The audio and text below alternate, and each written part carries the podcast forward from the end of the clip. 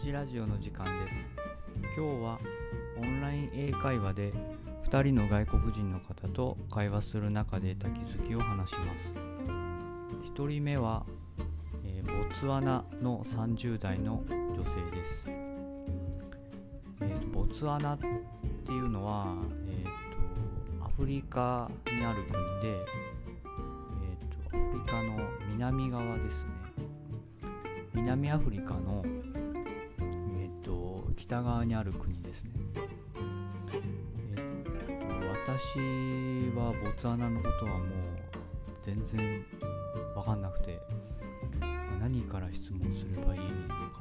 全然分かんなかったんですけども母国語は何ですかって聞いたらツアナ語だと教えてくれました。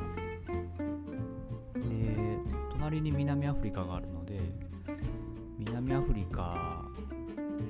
関係はどうですか？と聞いたら、えーと、関係はかなりいいと言ってましたね。で、そうですね、こうあの自己紹介なしで始まっちゃったんで、何やってる方かちょっと分かんないんですけども、コロナの前に、えー、フランスに旅行に行って、そこでいっぱい友達ができたんで、今フランス語を勉強中だそうです、ま、将来はフランスに住みたいそうです。でオンライン英会話の講師は去年の10月から始めたそうなんですけどもそこで初めて日本人と会話する機会ができてなんか日本人に対する印象がすごくいいと礼儀正しくて優しくてすごくいいなって。オンライン英会話の講師ですごく楽しくやってるって言ってて、うん、なんか自分の国でその英会話の講師をしたらこんなに授業がスムーズにいかないんだろうなって言ってましたね。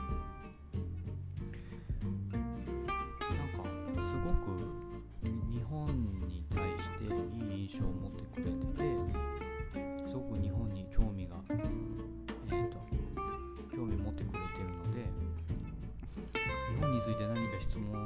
ありますかって聞いたんですね。聞いたらああなんかそのそういう質問されるの初めてだなとかって彼女が言っててその生徒側である日本人がボツワナの質問をするけども彼女自身が日本に対する質問をそういえばしないなと言ってて話になっておそらく、まあ、生徒が身構えてて、まあ、緊張してるので、まあ、生徒の方も答えられなかったらどうしようってなるから私も質問しないっていうようなあ彼女ですね。彼女は質問しないって言ってましたね。ああなかなか面白いなと思いましたね。私がその質問した意図としてはまあなんかもっと日本のことを深く知ってもらえるチャンスだなと思っていてもちろん答えられるかどうかは分かりませんよっても言ってるんでなんか質問に答えられるか答えられないかっていうのが重要じゃなくて何て言うんでしょう。自分がその観光大使にもなったつもりでもっと日本のことを知ってほしいっていう気持ちを見せるっていうのが重要かなと思いました。えーとあとは彼女が言ってたのはアメリカ在アメリカ在住の日本人をレッスンすることが多いって言ってて、私はアメリカにいるんだったらいっぱい練習できんじゃんと思ったんですけどなんか旦那さんの都合でアメリカに来た奥さんが英語を練習するためにレッスンしているそうです。なんかいきなりそのスピードの速いネイティブ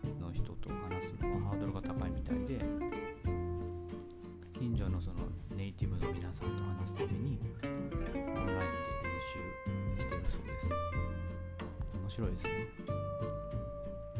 次2人目の方なんですけどもフィリピンの20代の女性です。この方は、えーと、私立の学校の先生ですね。でなんで英語を勉強してるのって聞かれて私はいつも答えるのはまあただ楽しいからっていうかまあいろんな人とお話できていろんなことを勉強させてもらってるっていうことを言うんですけど彼女がこの質問をしてきて一番多い答えっていうのは旅行に行って現地で使いたい次に仕事で使うで私はただ楽しいからやってるっていう回答なんですけどああその回答珍しいねっていうふうに言われました。で私最近あのフィリピンに関する本を読んでいてその私が読んでる数冊の本ですとかインターネットの情報によるとあのよく政治がフィリピンの政治が腐敗しているとかまあちょっと政治に関してあまりいいことが書いてないことが多くてそれって本当なのどんな感じっていうふうに聞いたらまあやっぱりそういうことがあるよね多々あるよねと言っていて例えば警察の権力が強すぎると。かえっ、と一例として警察官が銃で2人の市民を、まあ、殺したっていう事件があってその近くにいた人がその様子を撮影して、まあ、証拠として提出しても、まあ、証拠不十分で起訴されずに無罪とかそういった例がいくつもあるっていうふうに言ってましたね、まあ、市民が理不尽に殺されても警察は全然その罰を受けないっていう状態ですね。なんかみんな政治に不満を持っているんだけども不満があっても変える手段がないと。デモとかしても政府は聞く耳を持たないと。まあ、うん、このみんなこの不平等な状況に慣れちゃってて諦めてるっていう。で裁判をやっても公平ではない。賄賂がまあ多々あって何を信じればいいのかわからないって言ってましたね。これはかなり厳しい状態だなと思いましたね。まあ自分の生活にどの程度影響を及ぼすかによるんですけど、まあ、結構そうですよね。こういう状態だと。いろんなことに政治が絡むので、まあ、日本でも不公平なこ不公平だなと思うことはありますけどもまあ日本はここまではひどくないかなと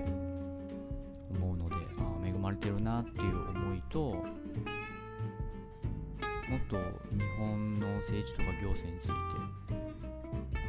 強したいなと思いましたね。知らない知らなければダメだなと思いましたね。この質問はまた別のフィリピンの講師にもしようと思います。今日はこんなところです。最後まで聞いてくれてありがとうございます。